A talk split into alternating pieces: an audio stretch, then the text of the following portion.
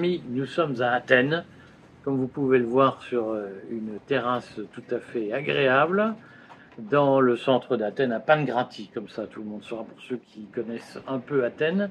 Et nous allons quand même faire notre petite euh, interview ukrainienne, ça fait longtemps qu'on n'en a pas faite. Ah oui, il faut reprendre. Il faut reprendre. Alors, tu me disais tout à l'heure, pour essayer de me briefer, puisque je ne comprends jamais rien au sujet qu'on évoque, tu me disais tout à l'heure que euh, nous sommes au 555e jour de la guerre en Ukraine. En fait, c'est la, peut-être l'aspect le, plus inattendu de cette guerre. Euh, tout le monde euh, du côté occidental, peut-être aussi une partie de l'opinion russe avait imaginé ce qu'on appelle un blitzkrieg, la guerre éclair. Je crois que tout le monde vit encore sur ce mythe euh, de, la guerre, euh, de la guerre hitlérienne très rapide avec une percée décisive qui décide de la bataille en quelques semaines. Et on a quelque chose qui ressemble beaucoup plus à la Première Guerre mondiale, avec une guerre de position et une guerre qui est essentiellement défensive, ou bien quand elle se veut offensive du côté ukrainien, qui amène de très lourdes pertes Hein, puisque là, je crois que tous les experts, euh, malgré les dénégations officielles, tous les experts sont d'accord pour dire que euh, l'Ukraine a, dépassé largement les 250 000 morts depuis le début de la guerre, ce qui est gigantesque quand on, quand on réfléchit à, ce que ça veut dire. Il y a 44 millions d'habitants, autour de 40 millions selon les flux euh, de réfugiés.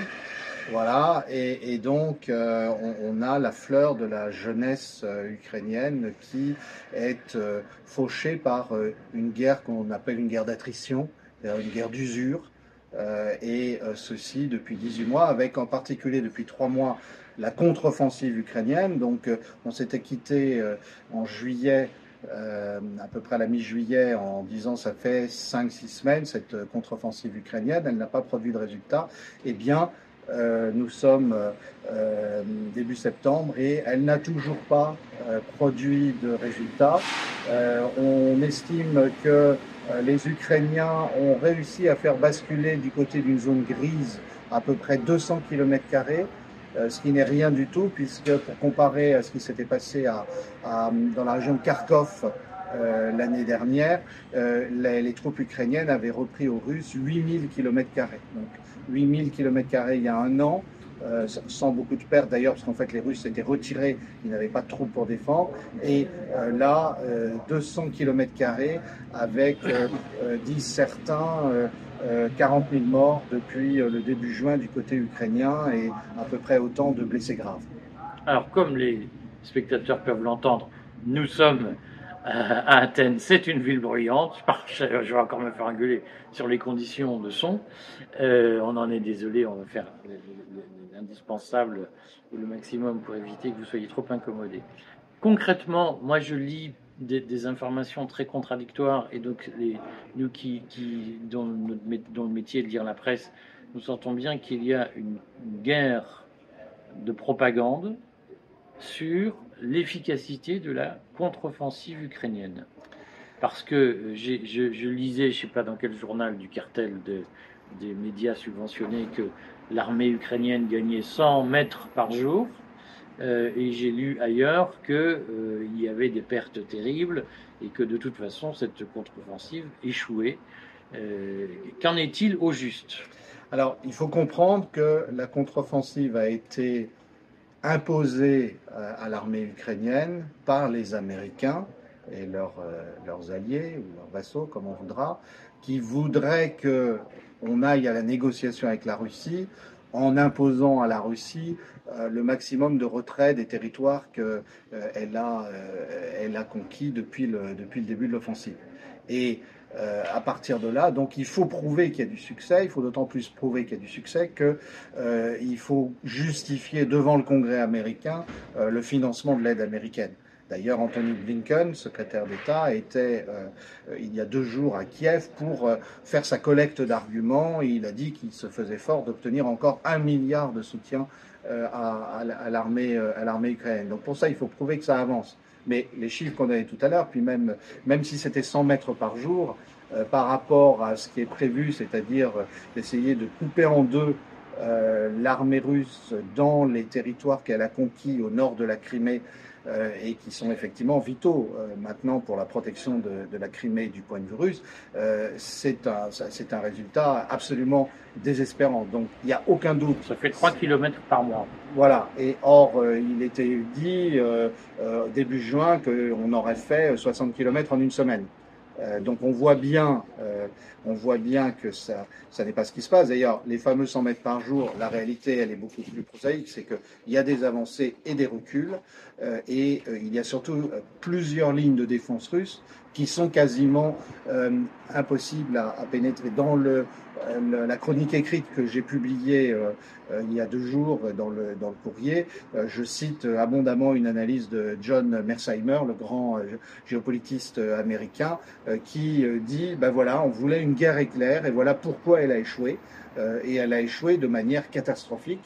Alors il y a quelque chose qu'on ne, dit jamais, c'est que les, les Ukrainiens n'ont absolument pas l'appui aérien qu'il faudrait pour pouvoir seconder l'artillerie et, et l'infanterie qui, qui, qui, avance et, bien sûr aussi les blindés. Euh, on a aussi une autre réalité, et il faut la dissimuler à tout prix, c'est que les fameux matériels occidentaux qui allaient permettre à l'Ukraine de, de, réaliser la, la percée, euh, les chars Léopard, Léopard 2, euh, euh, les, chars Challenger, le, eh bien, les Bradley américains, etc., eh bien, ce matériel ne résiste pas à la, à la, contre-offensive. Les, les, les, Russes, les Russes ont fait, ont fait des cartons et en particulier, c'est pas simplement. Il y avait une illusion qui, on croyait que le matériel de l'OTAN était invincible. Par exemple, le, premier char Challenger a été euh, euh, démoli par les Russes il y a quelques jours. Alors les, Britanniques disent, mais on comprend pas. Jusqu'ici, on n'en avait perdu aucun sur aucun champ de bataille. Sauf que un, blindé dans toute guerre, c'est fragile. Et qu'est-ce qui fait que les Russes y arrivent? C'est euh, la supériorité de leur renseignement électronique euh, de la, la, guerre, la guerre, euh, euh, la guerre numérique, la guerre électronique, et ça, même à l'OTAN, même à l'état-major de l'OTAN, on reconnaît qu'on avait sous-estimé le développement russe dans, dans ce domaine-là. Donc on voit que, pour finir de répondre à la question, la contre-offensive est au pire, au mieux statique, au pire un, un, un échec terrible. Et euh, la question, c'est de savoir combien de semaines encore on poussera les, les Ukrainiens à s'obstiner. Euh, en sachant aussi que actuellement le discours à Washington ou à Londres, c'est de dire bon, on va peut-être faire une pause euh, pour recommencer en 2024. Sur le plan diplomatique, puisqu'on a politique et diplomatique, parce qu'on a un peu perdu le fil, il y a plein de sujets que nous n'avons pas évoqués, parce que nous n'avons pas fait d'interview depuis longtemps. Euh, le remplacement du ministre ukrainien de la Défense, comment il faut l'interpréter? Ça fait partie de, la euh, panique ukrainienne face à cette contre-offensive qui, qui, n'avance pas. Et en particulier, euh, l'Ukraine se trouve, vu l'ampleur des pertes, face à un problème extrêmement simple, euh, qui est celui de pouvoir continuer à élever des hommes. Or, on dit de plus en plus ouvertement qu'il y a eu beaucoup de corruption et un certain nombre euh, d'Ukrainiens, euh, tant mieux pour eux, euh, qui jusqu'à maintenant ont pu, ont pu échapper à la, à la conscription. Et Zelensky a d'abord fait acte d'autorité en, en, en, limogeant et en remplaçant tous les responsables du recrutement régional. Et puis là, il a voulu marquer un deuxième coup et en fait, euh, c'est sur ordre américain, hein, il ne faut pas, se faire d'illusions. Euh, Reznikov, le, le, ministre démissionnaire, euh, était euh, euh, effectivement de ceux qui commençaient à soutenir le point de vue de l'armée euh, ukrainienne, savoir du commandement de l'armée ukrainienne, savoir qu'il faudrait, faudrait faire une pause. Bon. Et euh, le parti de la guerre aux États-Unis, avec Blinken en, particulier, mais pas seulement, euh, dit non, on peut, ne peut pas faire de pause, euh, ça n'est pas possible, et on finira bien par y arriver, par trouver un endroit où ça percera, par déstabiliser Poutine avant l'élection présidentielle russe de mars 2024. Il faut, voir que les dirigeants américains sont dans une impasse ils n'ont pas réussi. On s'est beaucoup moqué de l'échec russe dans, cette, guerre qui devait durer trois jours.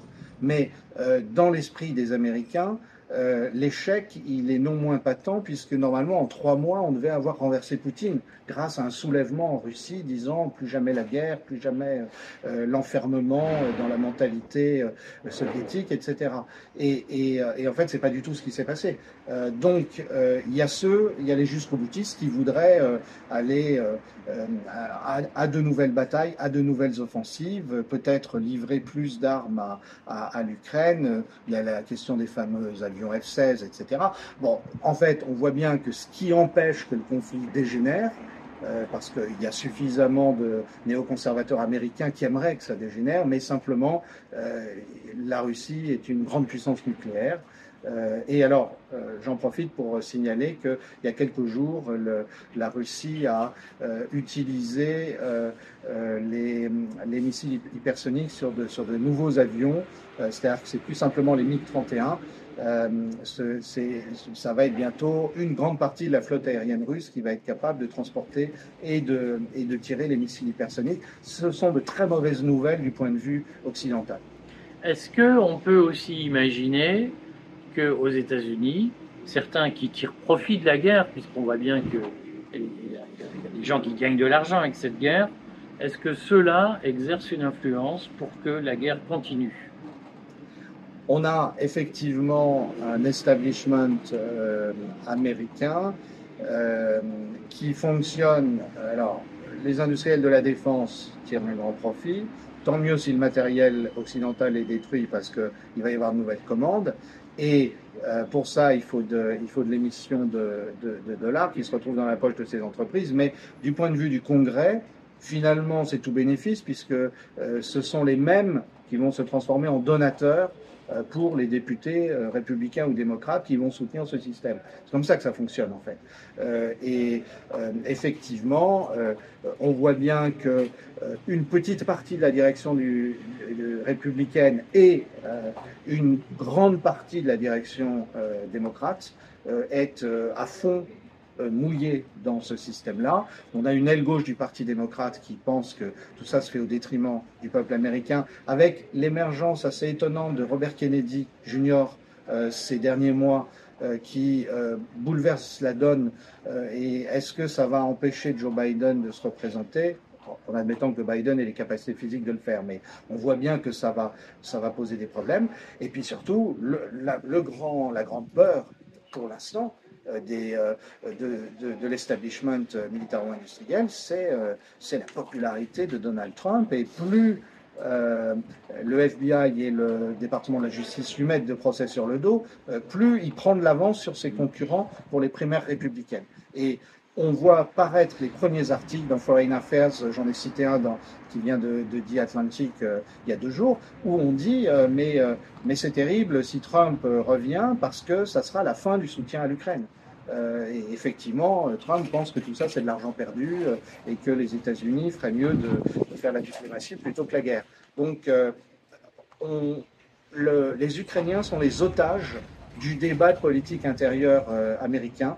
Et on peut penser que la sortie de la guerre aura quelque chose à voir, non pas avec l'élection présidentielle russe, mais avec l'élection présidentielle américaine en novembre 2024.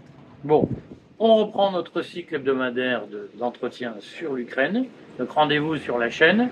N'oubliez pas, si vous voulez vous tenir informé de tout ce qui se passe euh, au fil de l'eau et de façon euh, beaucoup plus concise que lorsque nous exprimons, rendez-vous sur le fil Telegram Restez libre. C'est le fil du courrier des stratèges. C'est gratuit. vous êtes déjà 26 000 à, être sur ce fil. Soyez encore plus nombreux. Ne le manquez pas. Et puis à très bientôt, Edouard. Voilà, ici Athènes, à vous Paris.